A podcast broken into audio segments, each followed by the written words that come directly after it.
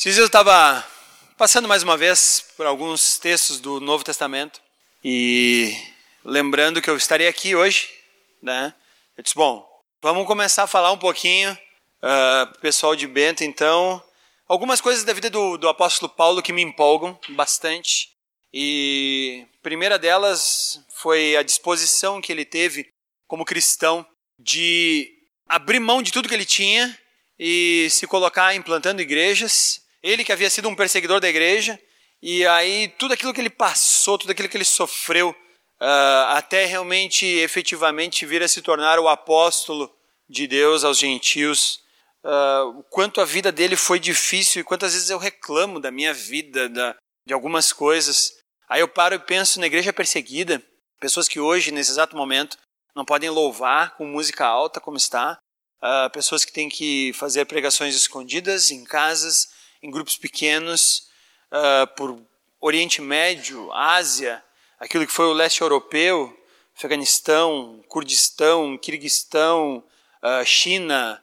Nossa, como nós somos privilegiados, porque nós ocidentais da América Latina, de certa forma, o evangelho para nós ele veio fácil e ele é muito fácil de ser manifesto. Né? Às vezes, ah, talvez teu vizinho vai te achar meio estranho, meio esquisito, te chamar meio de crente ou alguma coisa assim. Mas com exceção a isso, nós não temos nenhuma dificuldade em sermos realmente cristãos. E aí eu fiquei pensando, ok, para nós hoje, o que é ser uma igreja empolgante? O que é sermos hoje uma igreja que empolga? Uma igreja que realmente atrai as pessoas e realmente faça com que essas pessoas possam compartilhar cada vez mais suas vidas, ou melhor, a vida de Cristo em suas vidas. Isso significa ser uma igreja empolgante. E eu disse, puxa, vamos dar uma olhada, vamos ver o que, que Paulo pensava. E eu cheguei a um trecho e eu quero, eu, eu quero sair daqueles textos mais clássicos, vamos dizer assim, e eu quero pegar um texto da primeira carta aos Tessalonicenses, capítulo 2. Então vá abrindo aí a sua Bíblia nós vamos ler os 13 primeiro, primeiros eh, versículos desse capítulo 2 de 1 aos Tessalonicenses. Só para a gente ter uma ideia, Paulo então, ele fez viagens missionárias. A igreja da cidade de Tessalônica, que é a igreja que recebe essa carta de Paulo aos Tessalonicenses, eh, ela foi visitada então essa cidade por Paulo na sua segunda viagem missionária.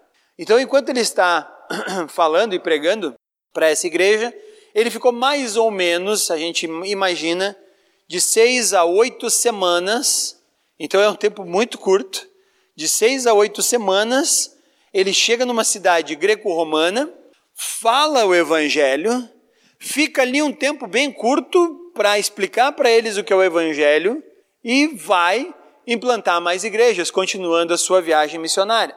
Então, é um pouquinho do pano de fundo que aconteceu com Paulo quando ele implantou essa igreja e deixou ela agora então uh, ah, para crescer.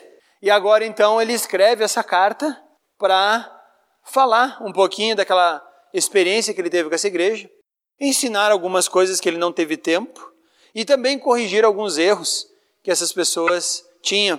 Depois ainda vai escrever mais uma carta, que é a segunda carta aos Tessalonicenses, tá? Então vai lá.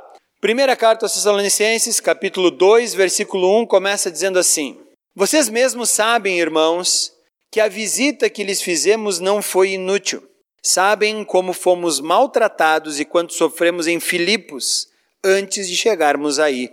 E, no entanto, com confiança em nosso Deus, anunciamos a vocês as boas novas de Deus, apesar de grande oposição. Portanto, como vem, não pregamos com a intenção de enganá-los, nem com motivos impuros, nem com artimanhas. Em vez disso, falamos como mensageiros aprovados por Deus, aos quais foram confiadas as boas novas. Nosso propósito não é agradar as pessoas, mas a Deus, que examina as intenções de nosso coração. Como bem sabem, nunca tentamos conquistá-los com bajulação, e Deus é nossa testemunha de que agimos motivados, que não agimos motivados pela ganância. Quanto ao reconhecimento humano, nunca buscamos de vocês nem de nenhum outro. Ainda que como apóstolos de Cristo tivéssemos o direito de fazer certas exigências, agimos como crianças entre vocês. Ou melhor, fomos como a mãe que alimenta os filhos e deles cuida. Nós os amamos tanto que compartilhamos com vocês não apenas as boas novas de Deus, mas também a nossa própria vida. Não se lembram, irmãos, de como trabalhamos arduamente entre vocês?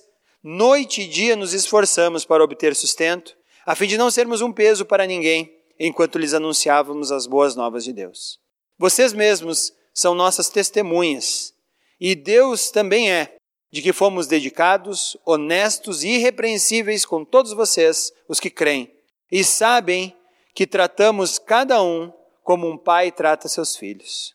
Aconselhamos, incentivamos e insistimos para que vivam de modo que Deus considere digno, pois Ele os chamou para terem parte em seu reino e em sua glória. Portanto, nunca deixamos de agradecer a Deus, pois quando vocês receberam de nós a mensagem dele, não consideraram nossas palavras meras ideias humanas, mas as aceitaram como palavra de Deus e que, sem dúvida, ação.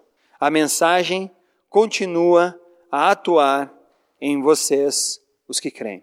Então, Paulo ele está escrevendo essa carta para essa igreja, e nessa parte, então, da carta, eu vejo que ele explica para essa igreja o quanto a igreja da cidade de Tessalônica era uma igreja vibrante, viva, empolgante, uma igreja da qual valia a pena fazer parte. E eu quero agora extrair, então, desse trecho agora, pelo menos quatro marcas de uma igreja atraente.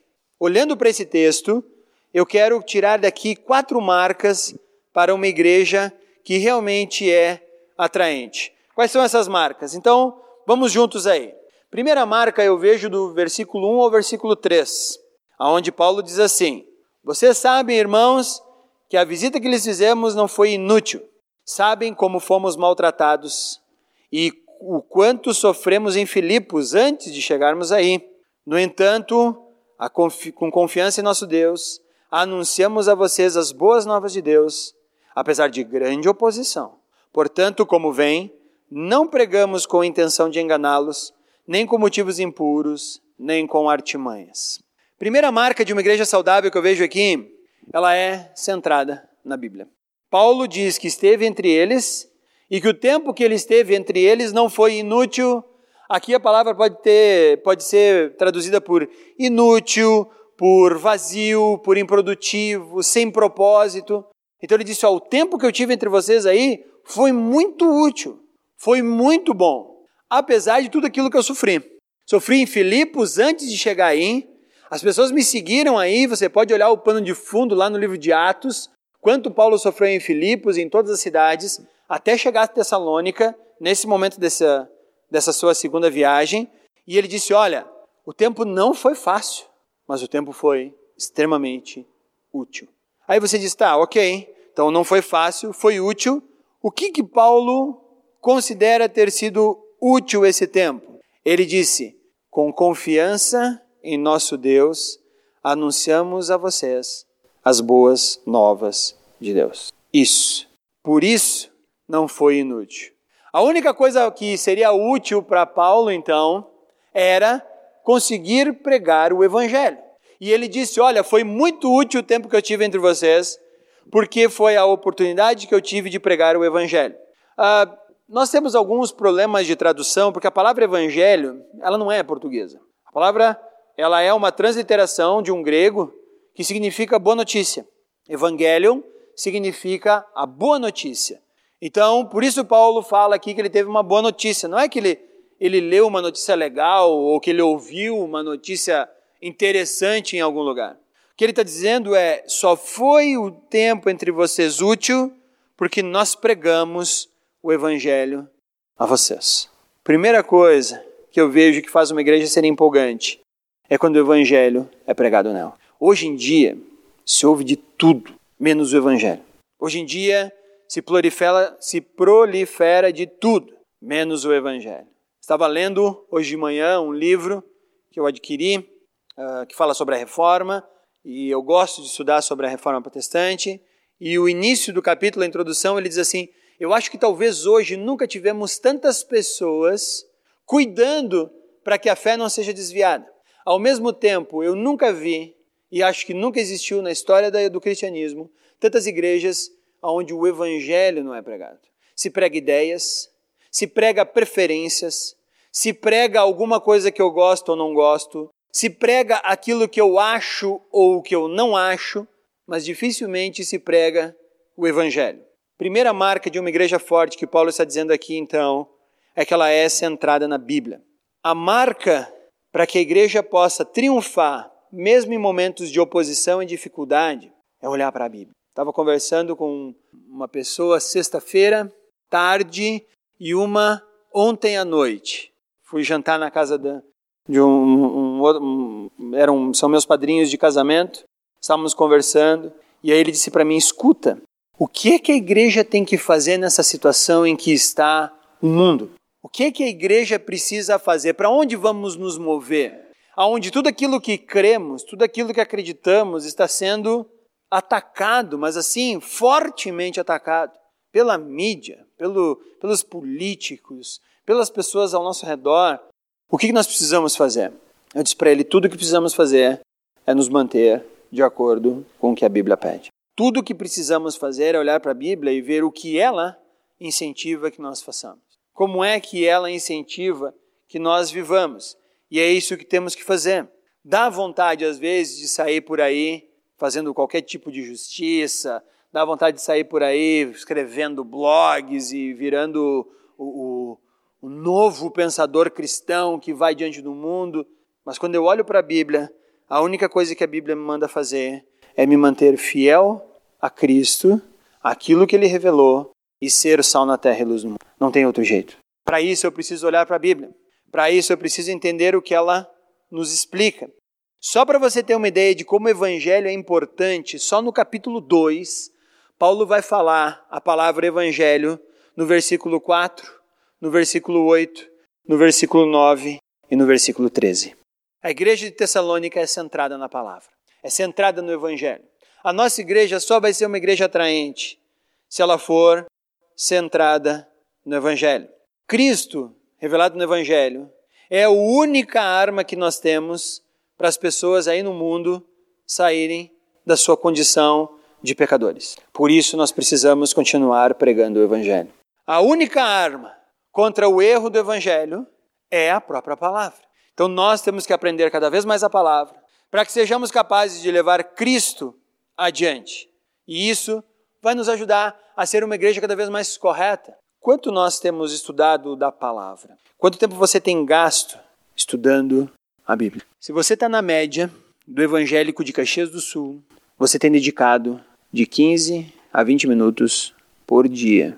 Se você está na média. Tem cristãos que se dedicam 3 a 4 horas. Tem cristão que se dedica 15 minutos por semana. Eu estou falando da média. Vocês nunca serão uma igreja empolgante em Bento Gonçalves se vocês não souberem a Bíblia. Se vocês não lerem a Bíblia. Se a Bíblia não for assim, aquilo que vocês respiram, vivem, falam, expressam, se a Bíblia não for aquilo que comanda o teu pensamento, a tua forma de agir, se a Bíblia não for o grande filtro pelo qual você vive tua vida, não há outro jeito. Paulo é interessante como ele diz, inclusive, que o objetivo dele é, ó, nós não pregamos com a intenção de enganá-los. Como é que vocês sabem disso? Porque nós nos esforçamos para que as boas novas fossem anunciadas entre vocês. Inclusive, uma igreja pode saber se está sendo enganada ou não por sua liderança, se o que está sendo pregado e ensinado é a Bíblia. Por isso que hoje se prega de tudo nas igrejas menos o Evangelho. Aí você vai conseguir identificar se essa igreja está tentando enganar os seus fiéis ou não. Quando o Evangelho não é pregado, sai fora, corre, não olha para trás, porque ali está uma igreja que não está preocupada com a tua saúde espiritual. O Evangelho precisa ser fortemente a nossa mensagem.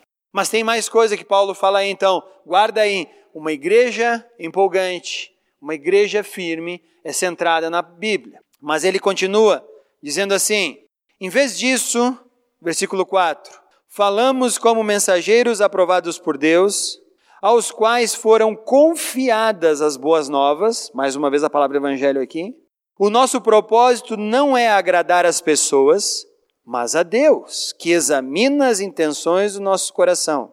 Como bem sabem, nunca tentamos conquistá-los com bajulação. E Deus é nossa testemunha de que não agimos motivados pela ganância. Quanto ao reconhecimento humano, nunca buscamos de vocês, nem de nenhum outro. Segunda marca de uma boa igreja é quando ela é autêntica na sua intenção, aonde ela atrai pessoas para serem mais parecidas com Cristo. Essa é a visão de vocês, né? Quando a igreja faz isso, ela consegue trazer pessoas com uma intenção verdadeira. Mas às vezes não se faz isso. E aí se atrai pessoas para tudo que é jeito, para tudo que é coisa. E Paulo está dizendo aqui: ó, muito cuidado. Não foi para agradar vocês e nem com bajulação. Então, com isso, e, e é com bastante temor que eu digo isso para você. Às vezes você não vai sair daqui alegre, não. Às vezes você não vai gostar do que você ouviu. Porque, infelizmente, para mim é felizmente, a pessoa que Deus chama para estar falando aqui na frente, ela não tem por intenção agradar os ouvidos de vocês. Às vezes vai agradar. Mas a principal intenção de quando eu estou sentado, ouvindo e tentando entender o que Deus quer que eu fale, seja para vocês, seja para o Pio Décimo, seja para o pessoal lá de Sapiranga, seja para, às vezes, o pessoal lá em Gramado, que eu dou aula de vez em quando lá em Gramado. Tudo que eu peço para Deus é, Deus, o que é que tu quer que eu fale para esse pessoal? E às vezes eu digo, Deus, tu tem certeza que eu vou falar isso? E Deus diz, tu quer agradar quem? Para mim seria muito bom dizer para vocês aqui palavras legais, bonitas, que tudo são flores, que vocês vão sair daqui com estrelinhas lá no céu e que vai dar tudo certo. E às vezes Deus diz, Edgar, eu sei que você gostaria muito de só falar palavras assim. Mas se você fizer isso, você vai querer agradar as pessoas antes do que a mim. E aí, quando você quiser agradar as pessoas antes de a mim mesmo, você se torna inútil para mim. Então, Paulo ele está sendo bem enfático com essa igreja, aonde ele fala então no versículo 4, nosso propósito não é agradar as pessoas, mas a Deus. Como bem sabem, versículo 5, nunca tentamos conquistá-los com bajulação. E versículo 6: Quanto ao reconhecimento humano, nunca buscamos de vocês, nem de qualquer outro, nem de nenhum outro. Então, no fundo, no fundo, o que Paulo está dizendo aqui, ele diz assim: entre vocês eu fui pregar o evangelho, e é o evangelho que eu vou pregar. Eu sei que alguns de vocês acharam legal, mas isso para mim está em segundo plano. Se você elogiar Paulo, dizer assim, nossa, Paulo, como foi legal, ele vai dizer, ok, isso está no segundo plano. E sabe qual é a melhor parte? Se você for lá xingar Paulo e dizer, Paulo, não gostei do que tu falou, ele vai dizer, ok, isso está no segundo plano também. Meu primeiro plano é olhar para Deus e saber assim, Deus, te agradou com isso que eu falei? Deus, o que eu falei para essas pessoas foi aquilo que você me chamou para fazer? E aí então era esse o filtro que ele tinha, se eu estou agradando Deus ou não. A única certeza então que uma liderança de uma igreja ela pode ter de que não está enganando seus membros é expor a palavra e até mesmo às vezes dizer coisas que ah, eu não gostaria de ouvir. Isso mostra que essa igreja está realmente empenhada com o meu crescimento. Assim como é assim horrível o pai que só diz sim para o seu filho e ele não sabe o quão mal ele está fazendo para esse filho, também às vezes a liderança precisa dizer não para algumas coisas que a sua comunidade pratica e faz. Ontem eu estava conversando com um casal e essa moça, ela trata algumas crianças. Uh, ela é psicóloga. E aí então, ela estava me falando que uma vez ela tratou uma criança com 10 anos, pasmem, ela ainda dormia com seus pais, ela ainda usava fraldas à noite, ela não usava o banheiro sozinha, ela falava tudo infantilizado, tomava mamadeira, e aí você diz assim, tá, essa criança tinha algum problema cognitivo. Foi feito todo tipo de exame, todo tipo de exame na casa dessa pessoa, nessa família.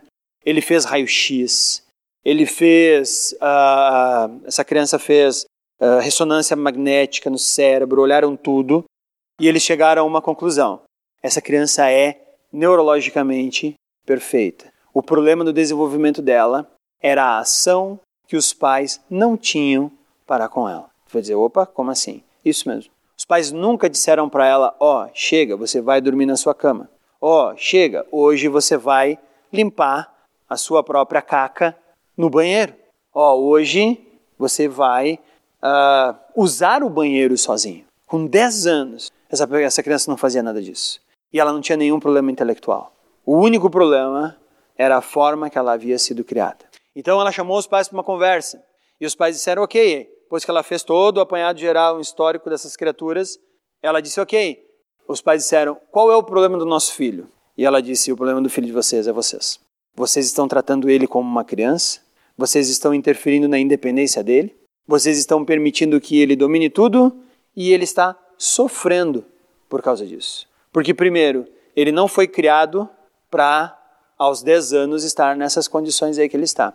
Segundo, ele está sendo ridicularizado pelos seus coleguinhas de aula. Terceiro, se vocês morrerem agora, o que vai ser dessa criatura? Quem vai tratar ele como vocês? Então, assim como os pais às vezes precisam ser duros, rígidos e dizer não aos seus filhos, também às vezes a liderança de uma igreja tem que falar coisas que ela não quer. E isso é a maior garantia de que essa igreja está no caminho certo.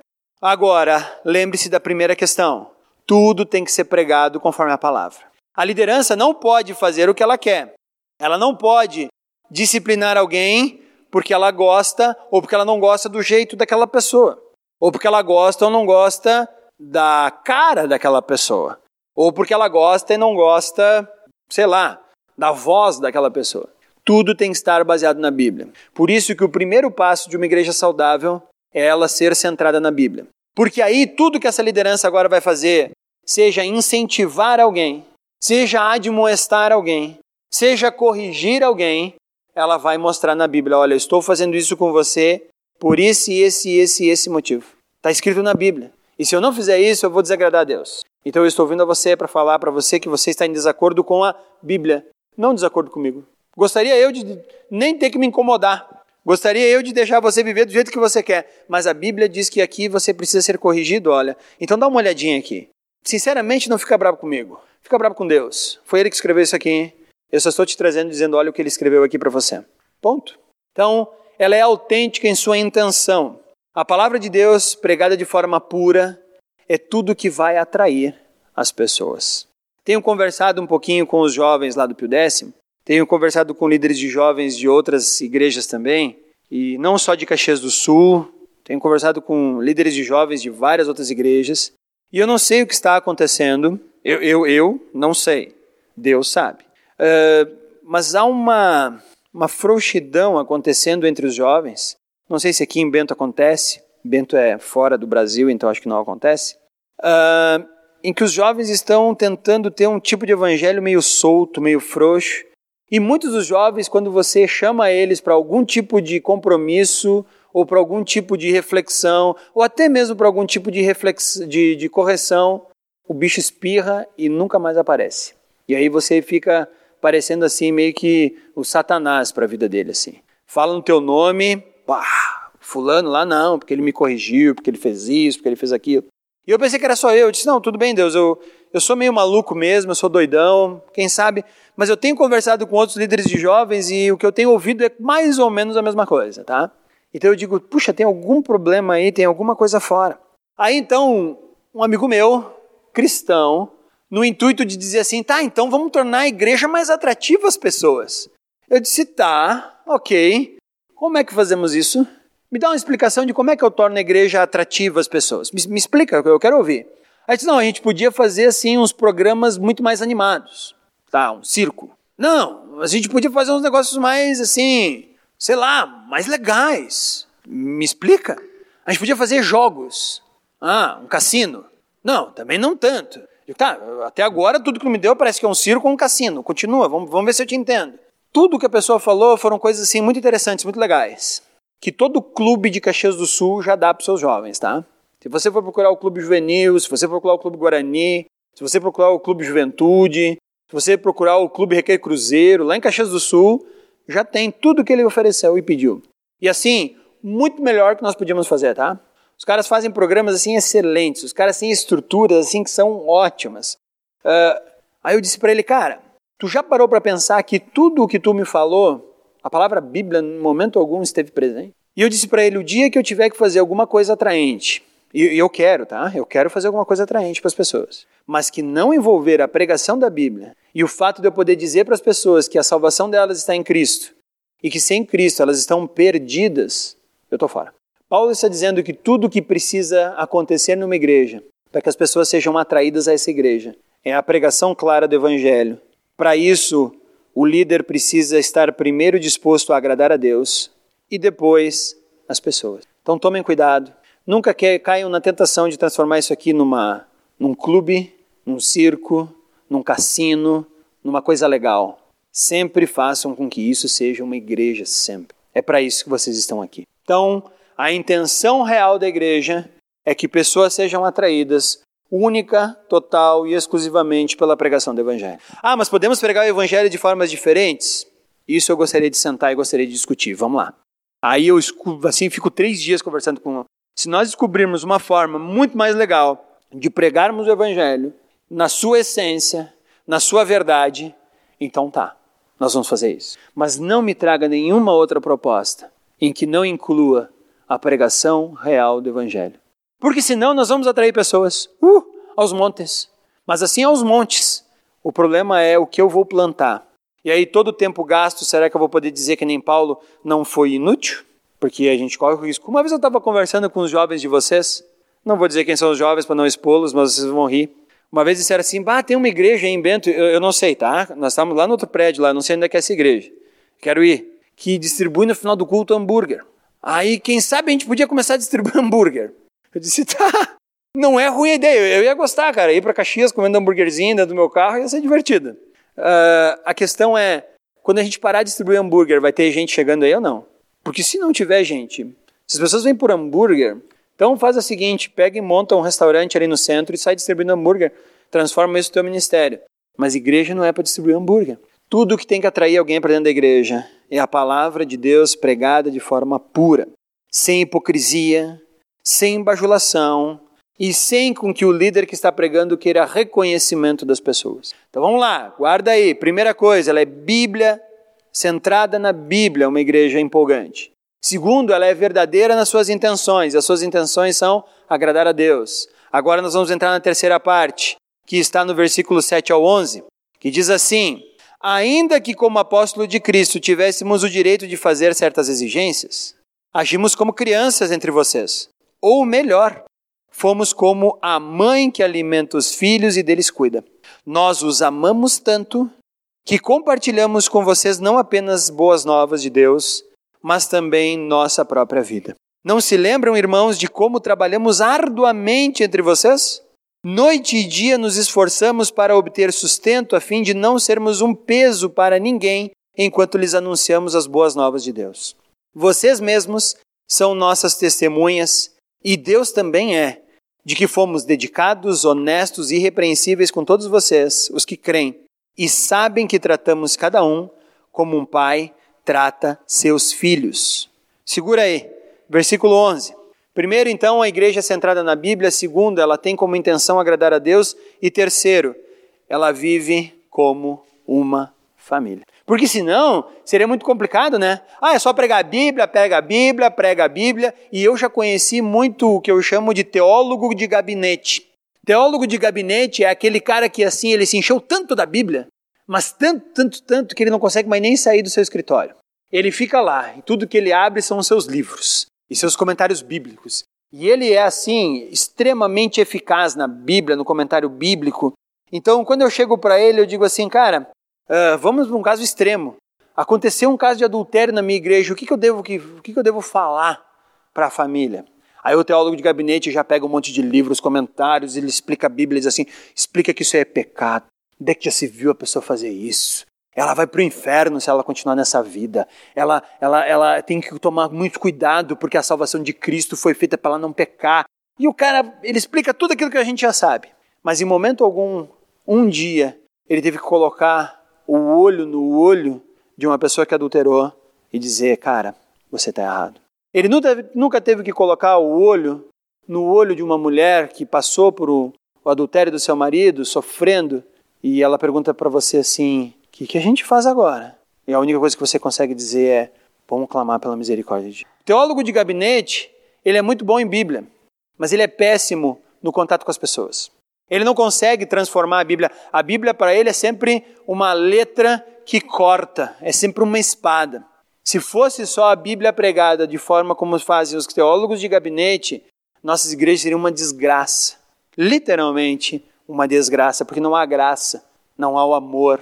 Então agora, vivamos como família. E aí Paulo vai usar o elemento. Quando estive entre vocês, ele podia ter dito assim: bom, olha, olha o que ele fala ali.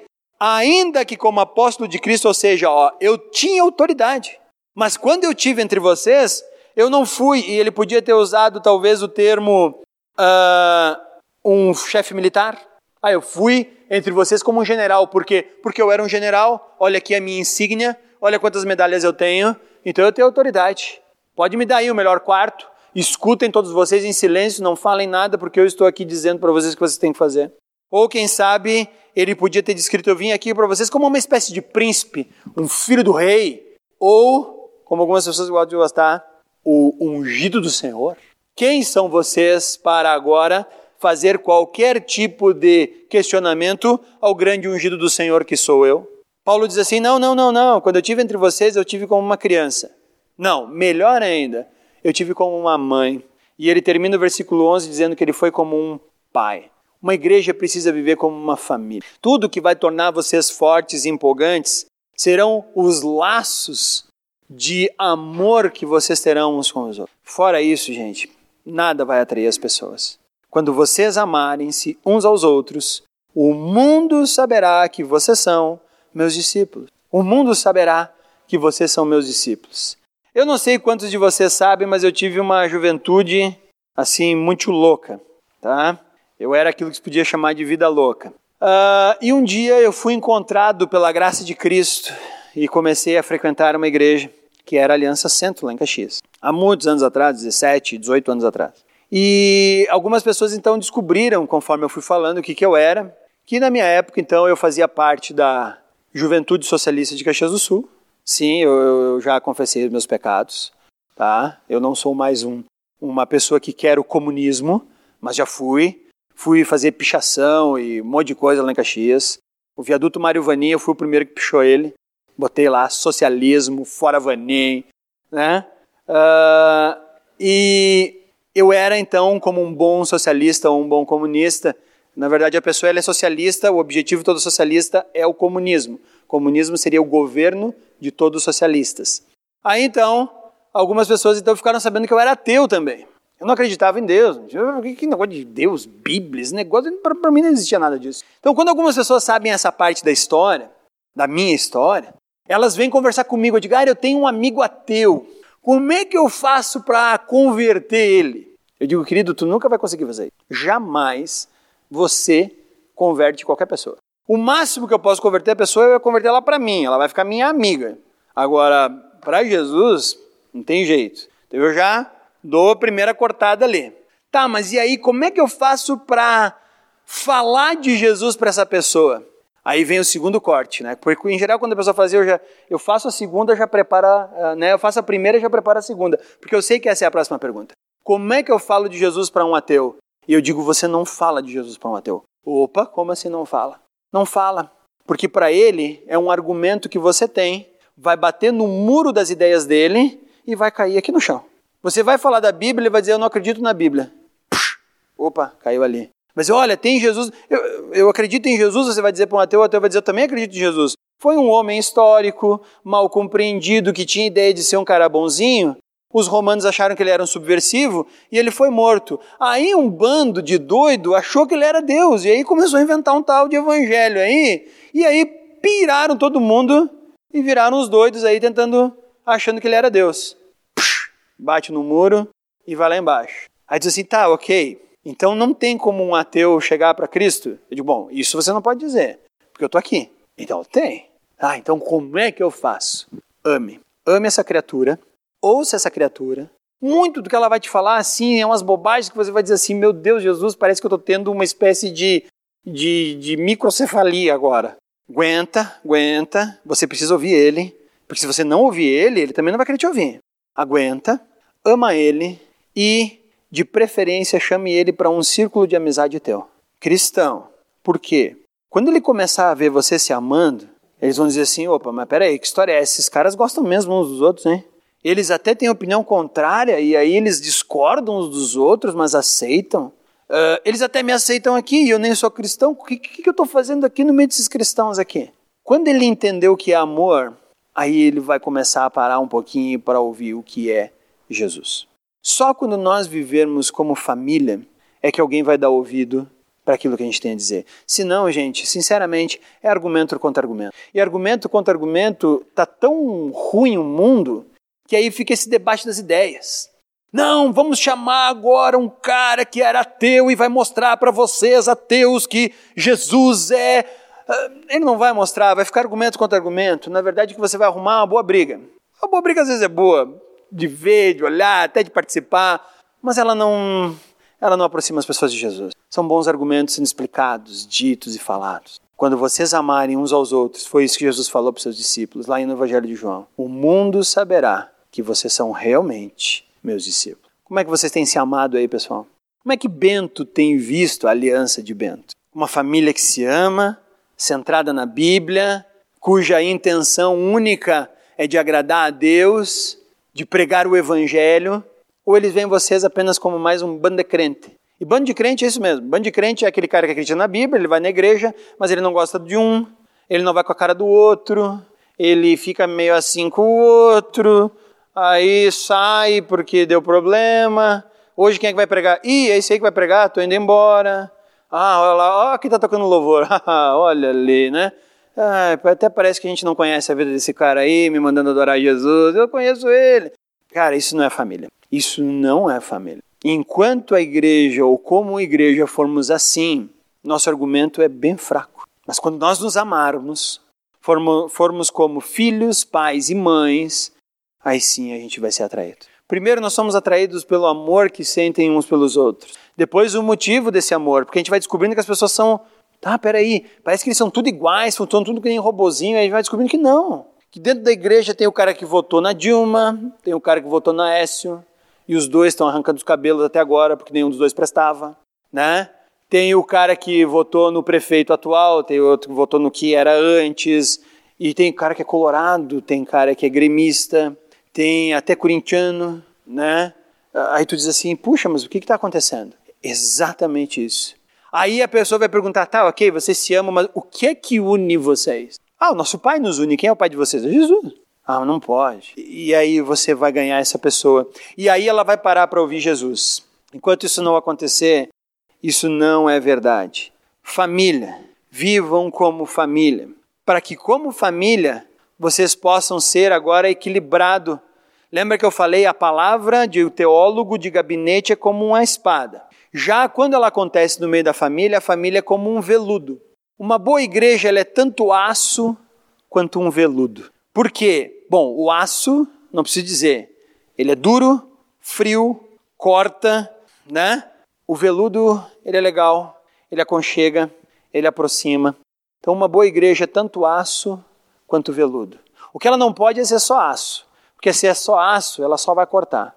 Mas ela também não pode ser só veludo, porque se é veludo, ela é uma igreja mole, ela é uma igreja que aceita qualquer coisa, ela é uma igreja que não vai exigir nada das pessoas ao seu redor, aí ela vira só veludo, vira meio ruim. Então, uma boa igreja ela é tanto aço quanto veludo. Então, ela é tanto palavra e evangelho quanto família. Ela não está disposta a agradar as pessoas primeiro, mas a Deus.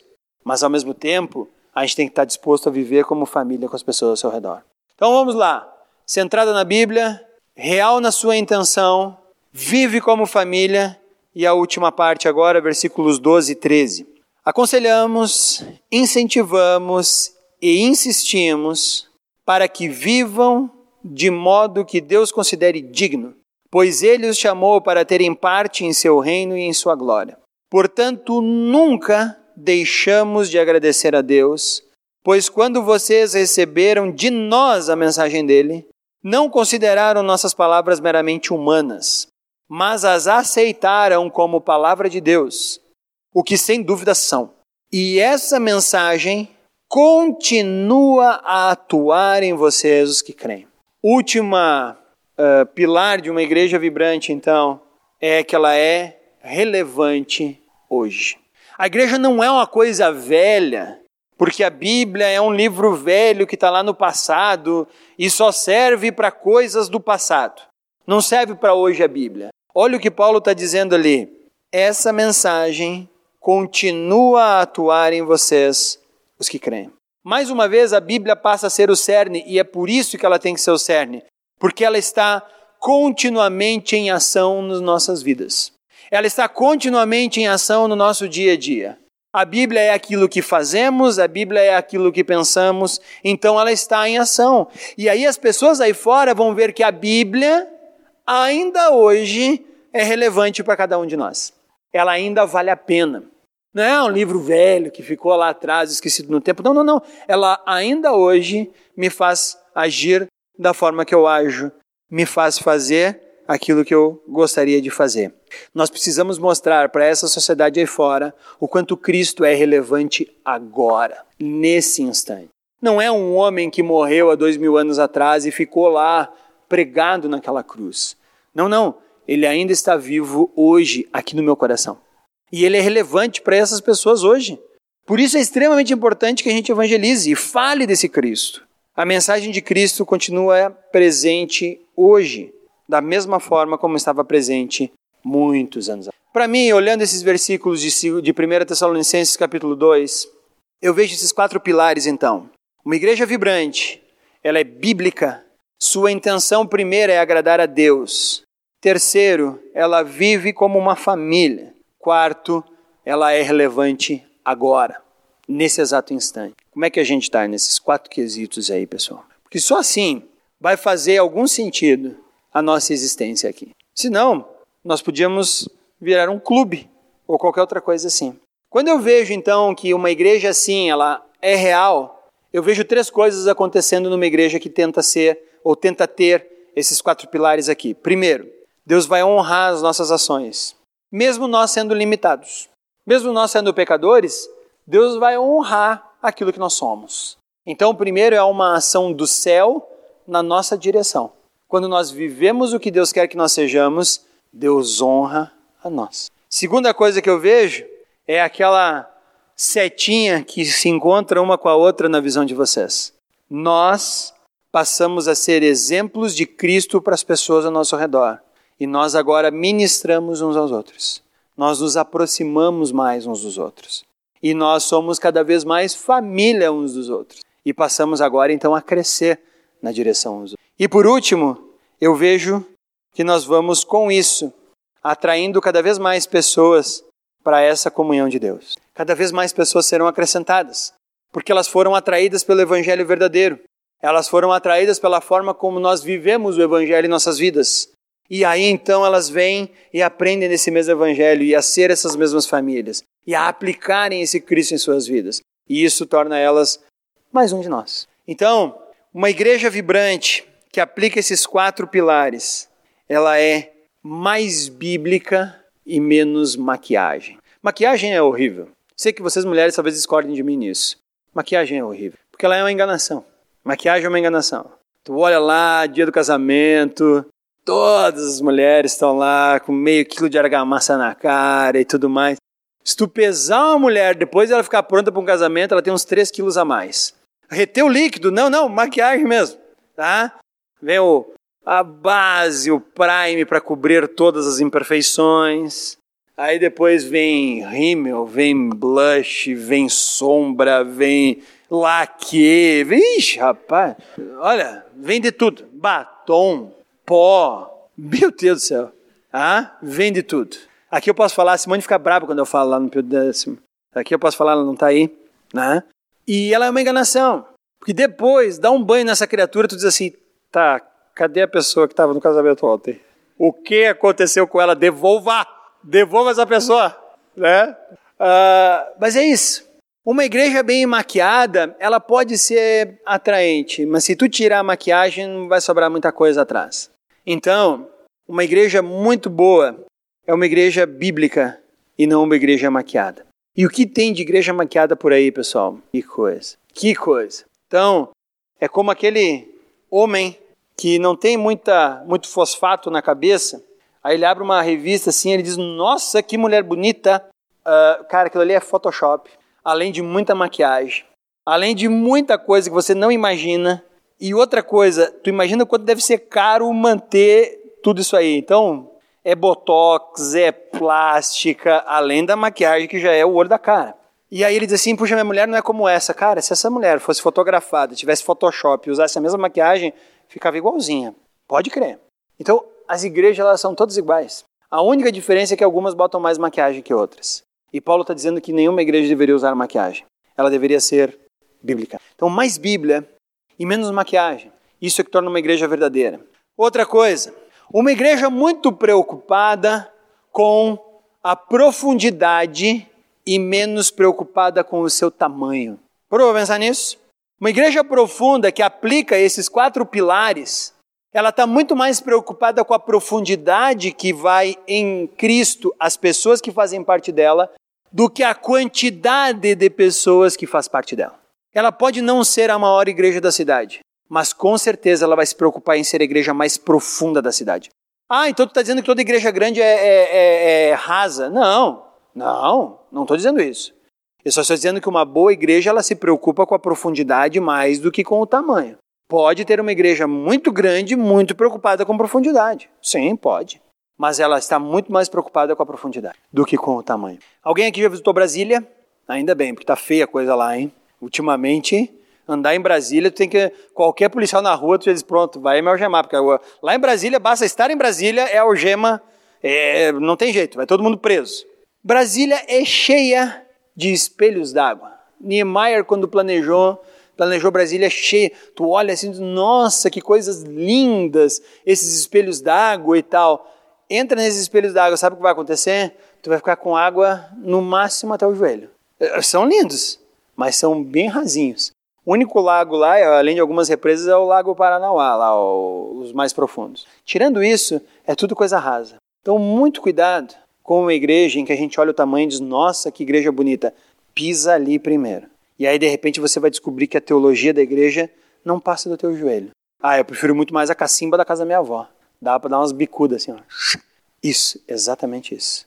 Exatamente isso. Então, uma igreja verdadeira está mais preocupada com a profundidade do que com o tamanho. Uma igreja verdadeira ela está preocupada em cada vez mais apresentar Cristo e cada vez menos apresentar nós. E hoje o que está se, program... se uh, proliferando em Caxias de igrejas onde nós é que somos proclamados é brincadeira. Tanto que ao ponto de você chega assim, você diz assim, ah, você é da igreja tal. É isso, eu sou a igreja do pastor fulano de tal. Pô, pensei que a igreja era de Jesus. Se é do fulano de tal, tô fora, né? Igrejas onde você chega lá, a foto do pastor é a entrada. Tu diz assim, opa, tô fora. A única coisa que eu queria que tivesse aqui é Jesus. É uma igreja muito mais preocupada com Cristo e muito menos com nós, muito menos com eu. Então ela é bíblica, profunda, cristã e ela está com muito mais alegria, muito menos religiosidade. Ela vive mais alegre. A religiosidade é aquele negócio assim, você vem e o cara diz assim, ó, não pode isso, não pode aquilo, não pode aquele outro, aquilo lá também não pode, aquilo ali não pode, não pode aquele outro também. Cabelo crespo não pode, mas também cabelo liso não, tem que ter o cabelo mais ou menos onduladinho. Careca, nem pensar, tá fora. Tem que ter cabelinho, mas também não pode ser comprido, se for comprido também tá fora. A saia, vamos ver aqui quando é que tem que ficar. Ah, ó, dois dedos para cima, dois para baixo, tá no padrão. Fora disso, tá fora. Ah, isso é religiosidade. Isso traz pressão. Você diz assim, puxa, o que, que eu estou fazendo aqui? Agora, uma igreja, quando ela vive esses quatro pilares, ela é bíblica, ela é profunda e ela é alegre. Ela é uma família. E é claro que de vez em quando vai ter os arranca-rabo na família, o pai vai dizer assim, oh, vai sair desse jeito aí, meu filho. Isso? Espera aí, deixa eu pegar esse chopa, eu vou junto. Né? Mas é assim mesmo. Igreja é família. E é uma igreja muito mais preocupada com relacionamentos. É uma igreja que tem muito mais relacionamentos. É uma igreja que está envolvida com tudo isso. Pessoal, Paulo implantou igrejas e ele falou para essa igreja aqui que ela devia ter quatro pilares. Ela devia ser bíblica, ela deveria querer agradar a Deus, ela deveria viver como uma família e Deus nela deveria ser ativo sempre, relevante em todos os momentos. Se vocês forem isso, sai da frente. Vocês vão transformar Bento Gonçalves. Se nós não formos isso, nós não vamos transformar coisa alguma. Vamos ser apenas mais algumas comunidades que não vão fazer diferença alguma. Então eu quero que você agora faça um compromisso com Deus de ser um cristão empolgante. E todo cristão empolgante faz parte de uma igreja empolgante. E toda igreja empolgante, ela é extremamente relevante na sociedade que ela vive. Então eu gostaria de orar para pedir para que vocês todos pudessem, para que nós todos pudéssemos ser cada vez mais cristãos empolgantes. Ok? Senhor Deus, nós realmente somos gratos a Ti. Somos gratos porque podemos olhar a tua palavra e na tua palavra vemos exemplos de igrejas que são extremamente saudáveis, vivas, eficazes, relevantes, bíblicas, alegres e conseguem empolgar as pessoas ao seu redor.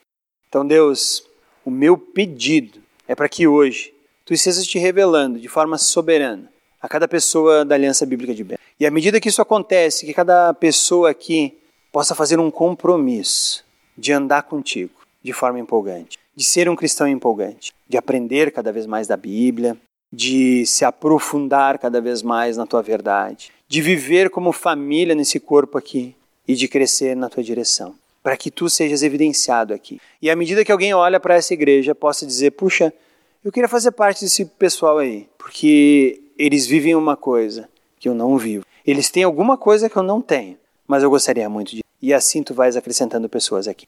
Então, Deus, que a aliança de Bento possa ser cada vez mais semelhante a Cristo, para atrair pessoas a ti. Cada um de nós aqui possa ter essa verdade em mente, possamos mudar essa realidade e possamos ser os cristãos que tu queres que nós sejamos. É para isso, Pai, que nós pedimos e agradecemos.